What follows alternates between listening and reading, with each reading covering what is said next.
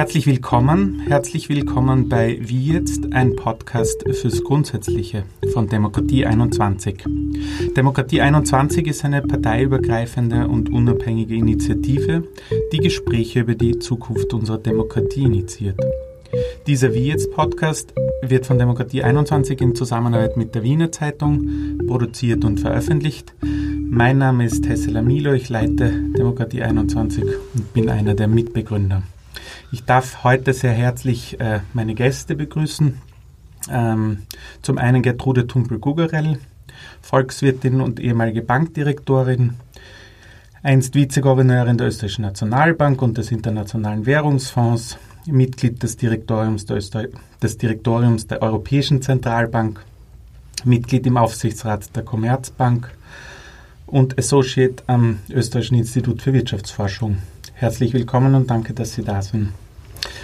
Außerdem Herr Georg Kapsch, Unternehmer, CEO von der Kapsch AG, der Kapsch Group, Kapsch Traffic.com AG und wahrscheinlich noch mehreren Tochtergesellschaften, deren Namen ich im Detail nicht weiß.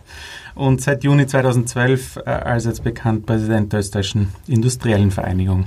Auch herzlichen Dank, dass Sie da sind. Ähm, Einige der Schwerpunkte von Demokratie 21 sind ähm, die Zukunft der öffentlichen Institutionen. Das ist ein Thema, das uns sehr beschäftigt. Auch die Organisation unseres Zusammenlebens oder wie das Bild des Bürgers und der Bürgerin im 21. Jahrhundert ausschaut. Das Bild, die Verantwortung, die Möglichkeit der Bürger. Und eine wesentliche Frage dafür ist, ähm, wie sieht die Beziehung von Demokratie und Marktwirtschaft aus. Und das wäre das, das Thema oder die Richtung für die heutige Sendung. Da darf ich auch gleich mit meiner Anfangsfrage starten. Wie sehen Sie ähm, den Zusammenhang zwischen politischer und wirtschaftlicher Freiheit, Herr Kapsch? Also Freiheit ist, glaube ich, das Grundprinzip und ist auch das äh, sozialliberale Grundprinzip. Äh, Freiheit äh, endet dort allerdings, wo sie die Freiheit des Nächsten, also die Freiheit des Einzelnen, endet dort, wo sie die Freiheit des Nächsten einschränkt. Ich bin der Überzeugung, dass Markt und Demokratie einander gegenseitig bedingen. Es gibt keinen Markt ohne Demokratie und es gibt keine Demokratie ohne Markt. Es ist nur eine Frage, wie man das Regelwerk aufsetzt. Und das kann natürlich je nach politischer nach je, je nach politischem Grundsentiment unterschiedlich angesetzt werden. Grundsätzlich sind verschiedene Varianten von Freiheit äh, und Markt und Demokratie möglich.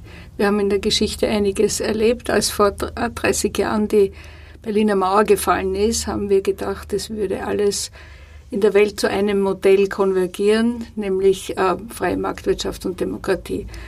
30 Jahre später sehen wir, dass wir nach wie vor verschiedene Spielvarianten haben, dass wir nach wie vor Systeme haben, wo es zwar wirtschaftliche Freiheit gibt, aber nicht unbedingt politische Freiheit. Nehmen wir nur momentan die Debatte in Hongkong. Auch in China hat sich sehr viel in Richtung Markt getan, aber immer noch politische Einschränkungen.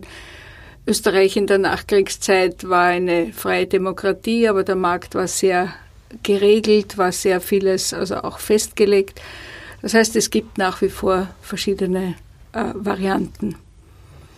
Ja, äh, äh, hier würde ich auch gleich einhaken. Ähm, Thema China wäre ja ein Beispiel, wo sich äh, Markt und Demokratie nicht unbedingt bedingen. Ähm, Sie haben es aber sozusagen als Grundlage dargestellt. Ähm, wie sehen Sie das dann? Äh, dieses konkrete Beispiel. Wir können ja aber auch über Russland, Na, Singapur gerne, oder andere reden. Wir können gerne über China sprechen. Ich bin der Ansicht, China hat weder eine Demokratie noch einen wirklich freien Markt.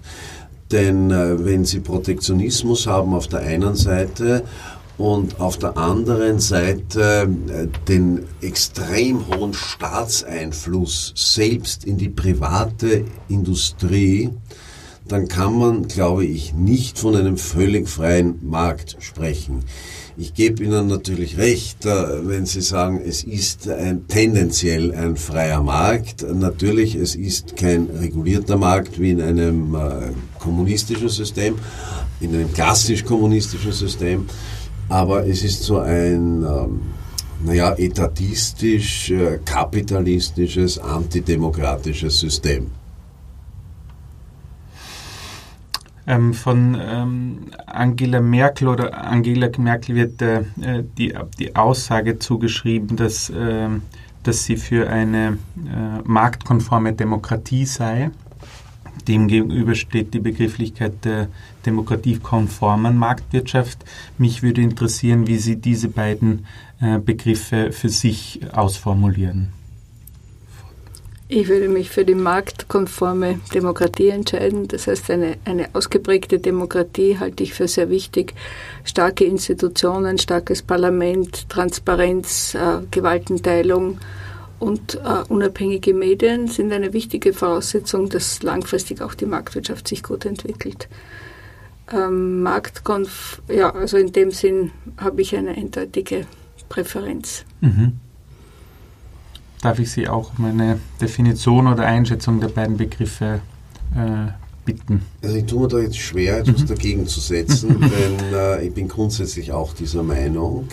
Ich glaube, es braucht ein ausgewogenes Verhältnis.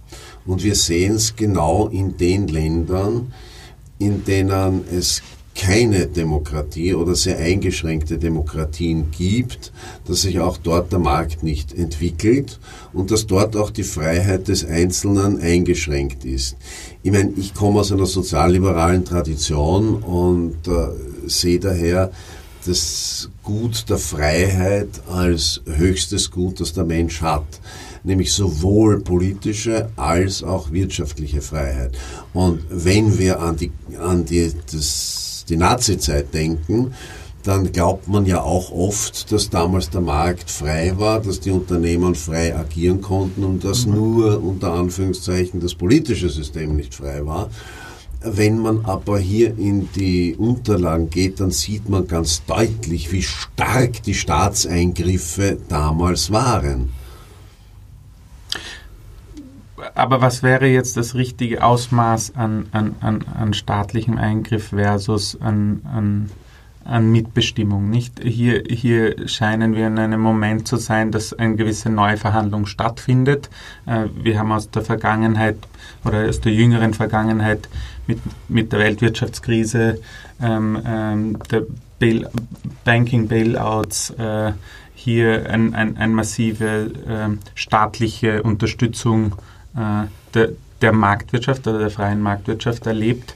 Gleichzeitig haben wir ZB in Griechenland erlebt, dass ähm, über die Wirtschaftsweisen hier von außen gewisse Grundlagen ähm, oder gewisse Rahmenbedingungen vorgegeben waren.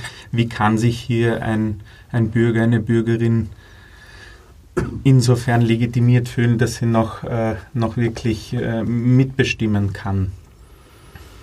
Wenn wir das Beispiel Griechenland nehmen, muss man sagen, dass Griechenland äh, nach dem Euro-Beitritt einfach eine Wirtschaftspolitik ge gemacht hat, die ähm, verfehlt war, ja, Schwächen gehabt hat und dazu geführt hat, dass das Land vor dem Ruin gestanden ist. Und in so einer Situation ging es eben darum, dass einerseits Kredite von anderen Staaten gegeben wurden. Ja, es war auch ein langer Verhandlungsprozess und gleichzeitig die Wirtschaft reformiert wurde ähm, in Richtung mehr Wettbewerbsfähigkeit. Es ein, sind sehr schmerzliche Eingriffe gewesen, die auch Einschnitte ins Sozialsystem bedeutet haben und Hätte man 2010 bereits den Rettungsschirm gehabt, den man später erst aufgebaut hat, nämlich den europäischen Stabilitätsmechanismus, hätten diese Einschnitte auch, auch weniger drastisch sein müssen.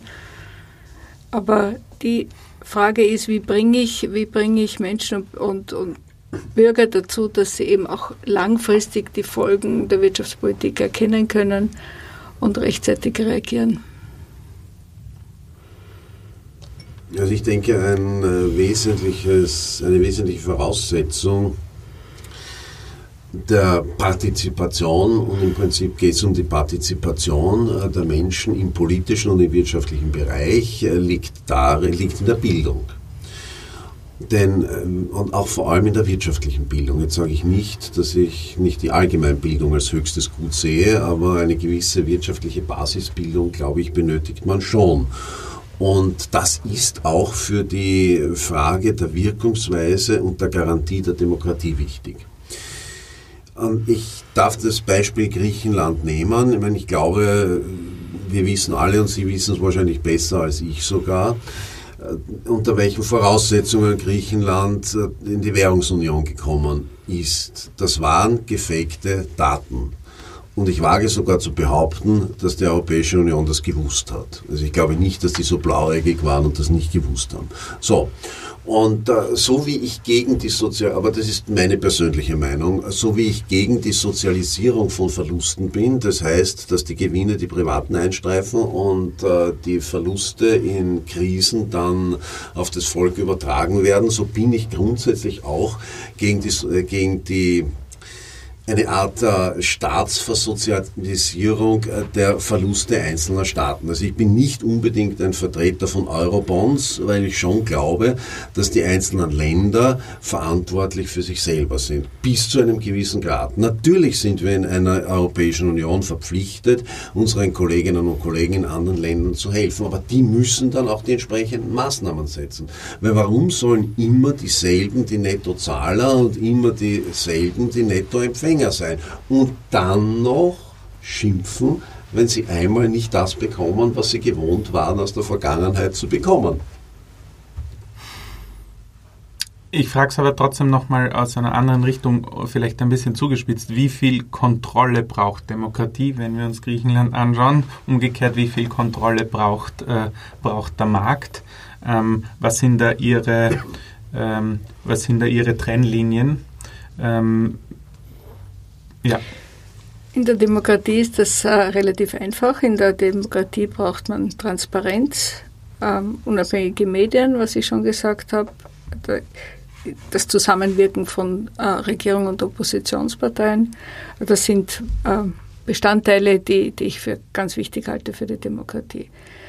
Wie viel Kontrolle braucht der Markt? Auch das ist eine interessante Entwicklung, weil wir derzeit ähm, Herausforderungen haben, die im freien Markt allein nicht bewältigbar sind. Der Klimawandel und die Folgen des Klimawandels kann man allein mit dem Wirken einzelner Unternehmen nicht bewältigen, sondern wir brauchen das Zusammenwirken erstens verschiedener Staaten, verschiedener Kontinente, um dieses Thema zu bewältigen. Und genauso braucht man beim Thema Armutsbekämpfung, Altersvorsorge, äh, brauchen Sie auch äh, staatliche Vorsorgemaßnahmen oder Institutionen, die sich damit befassen. Hm. Wie viel Kontrolle braucht Demokratie? Die Frage ist, ob Demokratie Kontrolle benötigt. Demokratie benötigt Steuerung.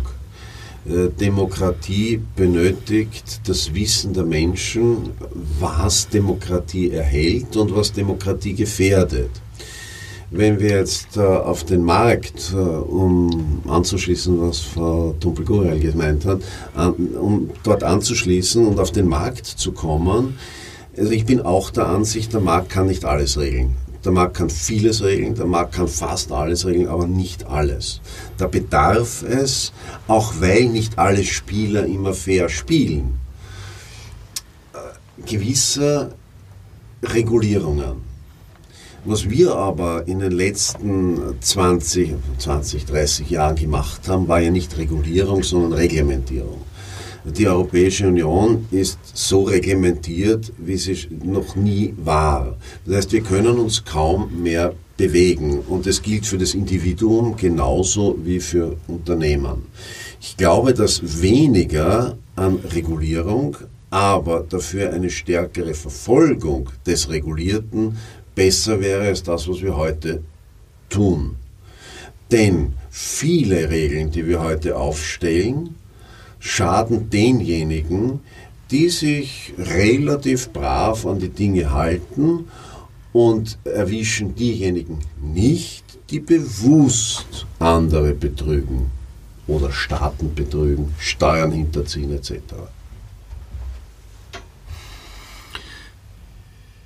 hier haben wir das, äh, das Dilemma der, äh, der Steueroasen oder der, jener Konzerne, die ähm, zwar in, in ZB den europäischen Ländern sehr erfolgreich Umsätze generieren, aber ähm, kaum Steuern zahlen. Ähm, betrifft vor allem äh, die Internetkonzerne, aber nicht nur. Ähm, was mich auf die Frage führt äh, oder zur Frage führt, und hier interessiert mich Ihre beide Einschätzung sehr, ähm, was ist es am Ende des Tages? Haben wir ein Primat der Wirtschaft oder haben wir ein Primat der Politik?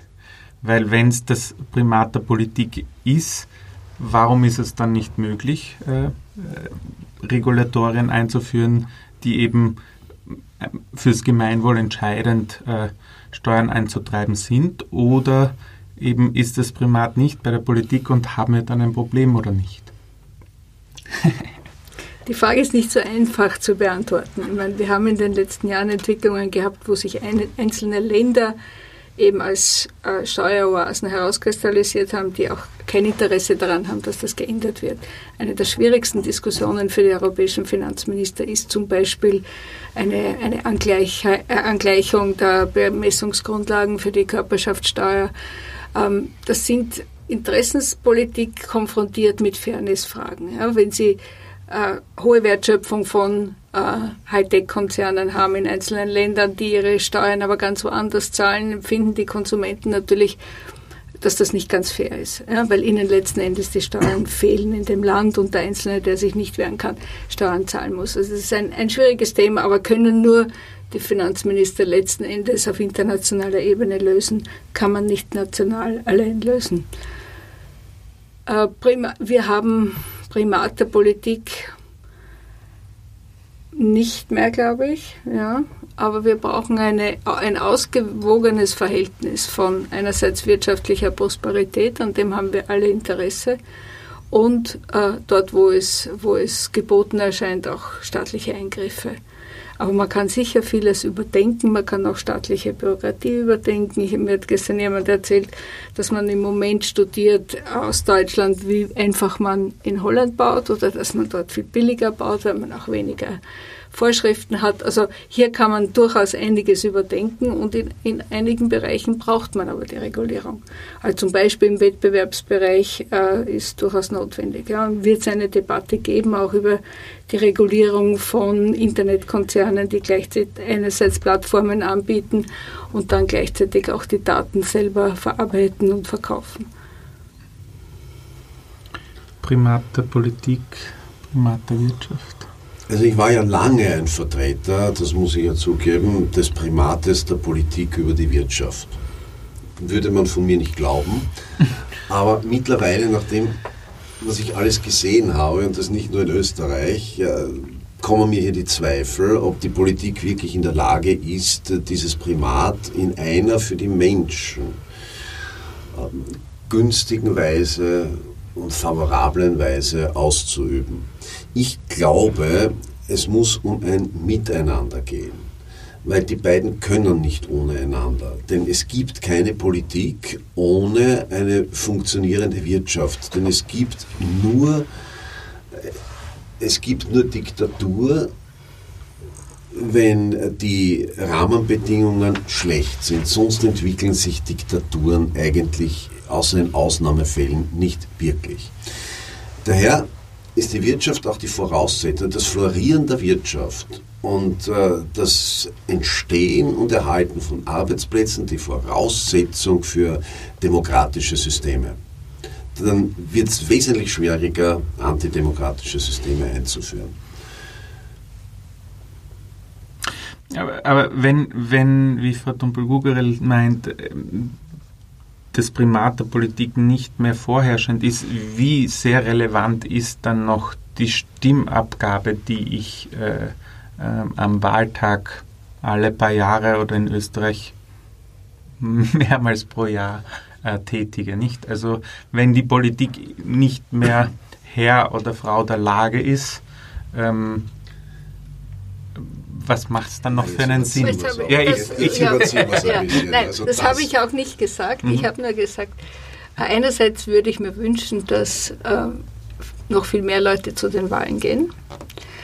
Und das anderes, und zweitens würde ich mir wünschen, dass wir äh, mehr Transparenz auch haben in der, über die politischen Entwicklungen.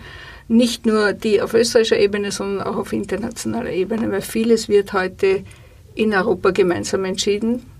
Und daher ist es auch wichtig, hier diese Lücke zu schließen zwischen dem, was sich in Brüssel abspielt und dem, was sich in, in Österreich abspielt. Und hier geht es um viel mehr Information. Das wäre eine wichtige Voraussetzung dafür, dass die Menschen auch Bescheid wissen, wer ihre Interessen am besten vertritt und welche Optionen sie überhaupt haben und wie schwierig es ist, manche Positionen auch durchzusetzen und wo Kompromisslinien liegen. Es ist viel komplexer geworden, weil es viel mehr Parteien gibt und umso wichtiger ist es auch hier Informationen zu geben. Ähm, die Frage, auf die ich hinaus will, ist, ähm, wenn man sich das für die einzelnen Bürgerinnen und Bürger vorstellt, ist es nachvollziehbar, dass dort eine gewisse Ohnmacht oder ähm, fehlende Sinnhaftigkeit in politischer Partizipation ähm, gegeben ist, wenn, wenn man sieht, dass, äh, dass Politik auch im globalen Bereich in einer sehr komplexen Welt ähm, sehr schwierig möglich ist. Das müssen Sie aber wahrscheinlich als, als, als IV-Präsident genauso sehen, weil sozusagen die Effektivität von Politik lässt wahrscheinlich zu wünschen übrig. Ähm, aber wie soll man sich als, als Bürger, als Bürgerin politisch motiviert sehen, wenn man merkt, mit einer komplexen Welt wird gerade sehr langsam bis träge bis ahnungslos umgegangen. Na gut, ich meine, es gibt zwei Möglichkeiten, die ich habe als Bürgerin oder als Bürger. Ist natürlich zugegebenermaßen abhängig auch von meinem Bildungsstand. Ich äh, kann entweder mein Wahlrecht nützen und da möchte ich Ihnen folgen, das ist ein erkämpftes Wahlrecht. Unsere Vorfahren haben sich das bitter erkämpft. Und wir gehen damit wirklich sorglos um, indem wir es nicht nützen. Und selbst wenn ich eine ungültige Stimme abgebe, weil ich sage, ich will keine und keinen dort, dann ist es zumindest ein Ausdruck. Und Wahlen sind immer ein Ausdruck. Das heißt, das ist die eine Möglichkeit. Die zweite Möglichkeit ist, dass ich mich aktiv einbringe in den politischen Prozess, indem ich zu Interessensvertretungen gehe, indem ich Parteien in Parteien gehe, indem ich versuche, Meinungsbildung zu machen. Was ich eigentlich immer abgelehnt habe, ist zurückzulehnen und zu schimpfen und selbst nicht bereit zu sein, irgendeinen Schritt zu setzen. Das bedeutet aber auch, dass man sich deklariert und dass man die Beschimpfungen dafür in Kauf nimmt. Das muss ich jeden Tag machen. Jeden Tag. Ich deklariere mich und ich bekomme von allen Seiten, weil ich eine ganz bestimmte, pointierte Sichtweise habe, meine Schläge. Aber das ist gut so, denn das zeigt nur, dass man eine Position hat und dass man hoffentlich auch den entsprechenden Respekt bekommt. Aber das ist, glaube ich, auch eine Aufgabe vor allem der Menschen, die privilegiert sind in diesem Land. Mitzudenken und mitzuhandeln für die Unterprivilegierten. Ähm, lassen Sie mich, es, es wurde der Klimawandel schon ähm, ähm, erwähnt ähm, auch, auch die Komplexität der, der, der, der globalen Umstände. Ähm, wie, kann als, wie kann man als Politik ähm, oder anders, wie kann man es aushalten mit einer gewissen Ineffektivität und Langsamkeit der Demokratie, weil das heißt ja auch äh, ständig Kompromisse aushandeln, Meinungsbildung zu betreiben. Äh, Sie haben es gerade sehr schön dargestellt, aber wir befinden uns ja in, auch in einem globalen Wettbewerb. Äh, es werden Entscheidungen getroffen, es werden Technologien entwickelt, die äh, massive Geschwindigkeit mit sich bringen. Ähm, wie gehen wir damit um, dass Demokratie langsam ist und wie behalten wir da unsere Wettbewerbsfähigkeit? Ganz wichtig wäre eine langfristige Vision auch zu haben. Ja? Ohne, ohne eine längerfristige Orientierung bleibt man im Alltag stecken. Ja? Und nur wenn man diese längerfristigen Zielsetzungen hat, kann man auch, äh, kann man auch Fortschritt messen, kann man auch ähm, Opfer, die man auch bringen muss, kann man das besser einschätzen. Also längerfristige Orientierung wäre ganz wichtig und das haben wir jetzt zu wenig. Also das ist wirklich ein wunderschöner Satz. Das, das ist der Kern. Ich möchte nur eines dazu fügen. Das ist, ich glaube schon, dass Demokratie nicht so langsam sein müsste, wenn nicht das oberste Prinzip äh, der Politik wäre, wiedergewählt zu werden, sondern wenn vor diesem Prinzip nämlich das andere Prinzip steht, stünde, das Prinzip äh, der Verantwortung für die Menschen in diesem Land und der Mut, Dinge, die auch unpopulär sein können und dazu führen können, nicht wiedergewählt zu werden, zu tun. Das ist eigentlich der Auftrag. Es ist nicht der Auftrag, das zu tun, was die Menschen glauben zu wollen, sondern das, wovon man der Überzeugung ist, dass es langfristig für die Menschen das Beste ist. Und das ist ein großer Unterschied. Aber wie wäre das mehr möglich, als es vielleicht jetzt ist? Ich gebe Ihnen schon recht, das ist theoretisch. Wir brauchen mutigere Menschen. Hm.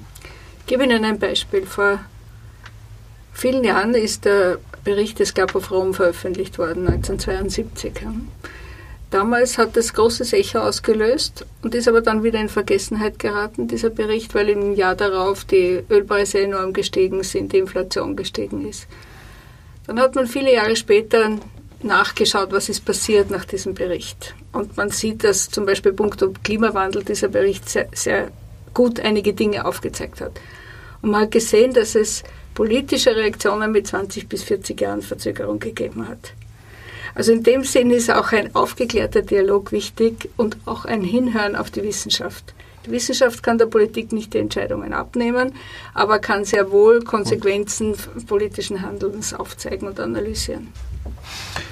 Weil Sie es auch angesprochen haben, ähm, eine gemeinsame Vision. Wie ist es möglich, äh, dass ein Land eine gemeinsame Vision, eine Gesellschaft ähm, eine gemeinsame Vision entwickelt? Haben Sie da Beispiele oder Vorstellungen? Eine gemeinsame Vision langfristig ist, dass die Menschen, die in diesem Land leben oder auch in unserem, unserem Teil Europas leben, ein gutes Leben führen können, dass wir wirtschaftliche Prosperität haben. Sehr wichtige Voraussetzung dafür, dass wir investieren müssen in unsere Bildung, viel mehr noch, glaube ich, als wir es derzeit tun. Das ist eine langfristige Vision. Und und dem, von dem kann man sehr viel ableiten. Ja? Wie verteile ich äh, Steuereinnahmen, wo setze ich sie ein, wo setze ich Schwerpunkte, äh, wie, wie gestalte ich die Wohnbaupolitik, wie gestalte ich das Gesundheitssystem. Aber ist das ist eine Vision, die alle mittragen, nicht eine, die auch alle miterarbeitet haben? Und ist das überhaupt möglich, äh, sozusagen einen, einen ähm, gestalteten äh, kollektiven Prozess? Oder äh, weil, weil Wahlen so in der Form diese, diese Funktion ja nicht mehr übernehmen, ähm, weil auch Parteien zum Teil Schwierigkeiten haben mit ihren eigenen Visionen. Also wie, wie, wie ähm, haben Sie da Rezepte? Mein Eindruck ist von der Ferne betrachtet die Schweiz, dass es das sehr wohl einen, einen Dialog gibt, auch dass die Bürger sich auch verantwortlich fühlen für die längerfristigen Entwicklungen und die, die politische Diskussion auch anders läuft, in dem Sinn, dass Optionen gegeneinander abgewogen werden und in dem Sinn auch eine längerfristige Orientierung da ist. Das fehlt mir ein bisschen bei uns. Mhm.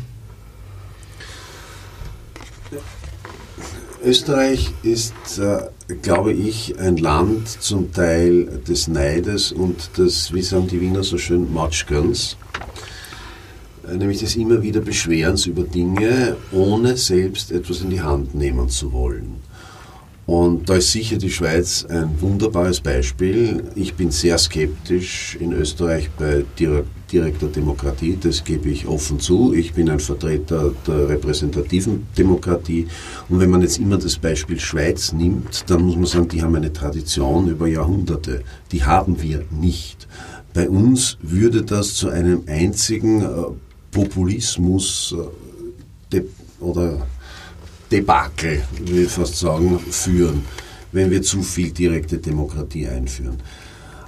Aber es, wäre, es ist natürlich, wenn ich es zum Beispiel auf Gemeindeebene mache, ein erster Schritt in Richtung Partizipation. Dann muss ich die Menschen aber auch so wie in der Schweiz aufklären, relativ neutral und darf nicht von allen Seiten populistisch reinschießen. Aber ähm, ich frage bei der Vision, ich meine gar nicht unbedingt, dass wir so viele Volksabstimmungen brauchen, sondern ja, eher die Art, wie die Debatte geführt ja. wird, auch über die Konsequenzen öffentlicher Ausgaben auf lokaler Ebene, solche Dinge. Das ich, ich meine, das, das Praktische an der Schweiz ist ja insofern, dass man fix viermal im Jahr einen strukturierten Diskurs hat, aufgrund der, viermal, der vier Abstimmungen oder vier vier Tage Abstimmung pro Jahr, hat man damit auch einen geregelten Diskurs mit einer gewissen Agenda, die jeder mit beeinflussen kann. Und das äh, unabhängig vom Ergebnis der Abstimmung ähm, hat das, erfüllt, das einen, äh, erfüllt das diesen Zweck. Ja. Das ist sicher sehr spannend. Aber die ähm, Sie sagen mir dann auch, ob es übertragbar ist, aber wenn Sie für ein Unternehmen eine Vision entwickeln, entwickeln lassen, äh, miteinander entwickeln. Ähm, da gibt es ja auch äh, Möglichkeiten der Prozessgestaltung und ist, kann, das ein, ein, kann das eine Inspiration für auch ein, eine Republik sein oder für, für, für einen Nationalstaat sein, ähnliche äh, ähm, Methoden anzuwenden, um auch, äh, die man aus, aus Unternehmen, aus größeren Konzernen kennt. Ich glaube, ich kann ein ganz konkretes Beispiel mhm. nennen, das irgendwo zwischen einem Unternehmen und der Politik ist. Wir haben als Industriellenvereinigung eine Initiative ins Leben gerufen, die Übermorgen heißt. Sprich sehr doppeldeutig, über morgen sprechen wir oder übermorgen. Und dabei ist das Ziel, ein Gesellschaftsmodell zu entwickeln. Sie mögen sagen, das ist ein hehres Ziel, eine Utopie, an dem die verschiedensten Gruppen aus der Gesellschaft mitwirken. Das sind Sozialorganisationen, Bildungsorganisationen. Wir gehen in Diskussionsforen, in, äh, zu, denen die, zu denen einfach die, die Bevölkerung Zugang hat und dort ihre Meinung abgeben kann. Ich glaube, dass man so etwas pflegen kann. Ich bin aber trotzdem der Überzeugung, die Entscheidung muss dann eine Regierung treffen, weil dazu haben wir sie gewählt. Die ist nicht dazu gewählt, dass sie alles an das Volk und jede kritische Frage an das Volk dann delegiert, um sich nachher reinwaschen zu können und sagen, wir hat ja das Volk entschieden. Ja, ja. Wenn, wir, wenn wir uns anschauen, was die Europäische Kommission, die demnächst ihre Arbeit aufnehmen wird, die neue vorhat, ist ja auch genau das, eine Diskussion über die, die künftigen Entwicklungen und die künftigen Schwerpunkte.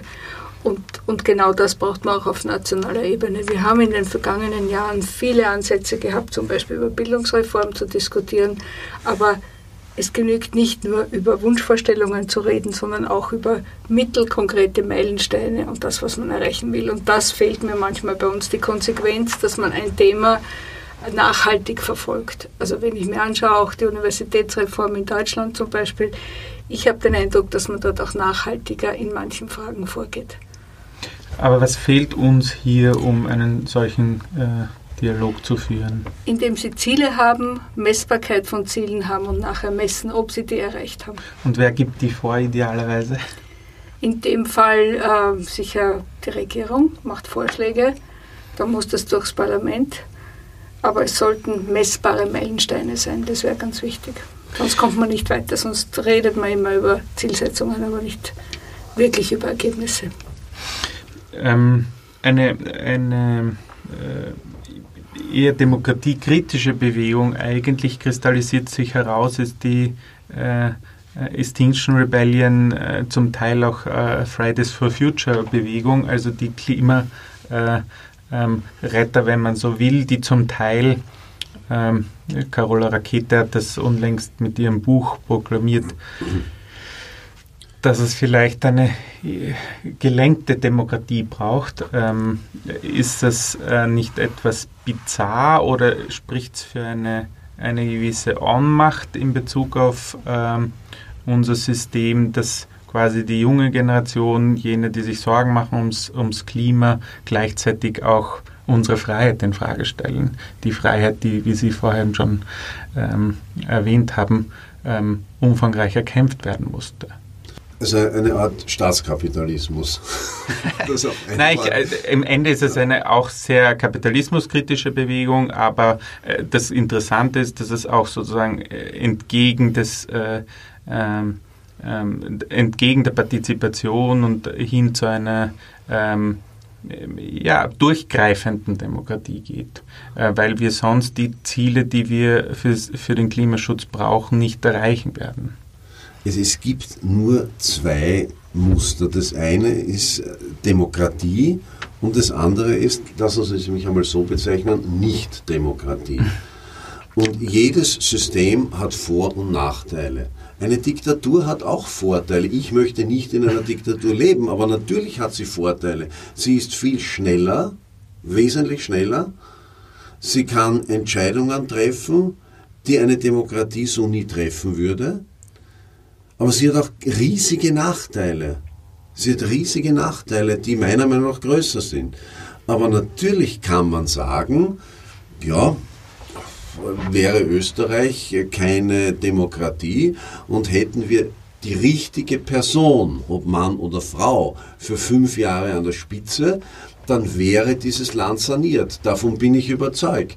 Aber die Wahrscheinlichkeit, dass nicht die richtige Person, sondern die falsche dort sitzt, ist so groß, dass man das Risiko nicht eingehen sollte. Und äh, ich, ich fange mit dem Begriff gelenkte Demokratie nichts an. Denn entweder die Macht geht vom Volk aus oder sie geht nicht vom Volk aus. Also wie soll, wie soll das sonst sein? Gezinkte Wahlen kann ja auch nicht sein. Oder die, die Diktatur der Minderheit über die Mehrheit oder umgekehrt, das passt ja alles nicht. Aber vielleicht erfindet irgendwann jemand ein System, das effizienter, aber auch gerechter ist als die Demokratie. Mir ist noch keines eingefallen. Einerseits ist es gut, wenn die Jugend sich engagiert. Ja? Erstmals seit meiner eigenen Jugend sehe ich eine, eine, eine breitere Bewegung, auch bei den jungen Leuten, dass sie sich Gedanken machen und Sorgen machen über die Zukunft. Gleichzeitig muss man auch das Thema Klimaschutz auch den gewählten Regierungen überlassen und Parlamenten. Und wir sehen da in einigen Ländern gibt es sehr wohl Programme. Deutschland hat gerade ein, ein, Klimaschutzgesetz verabschiedet.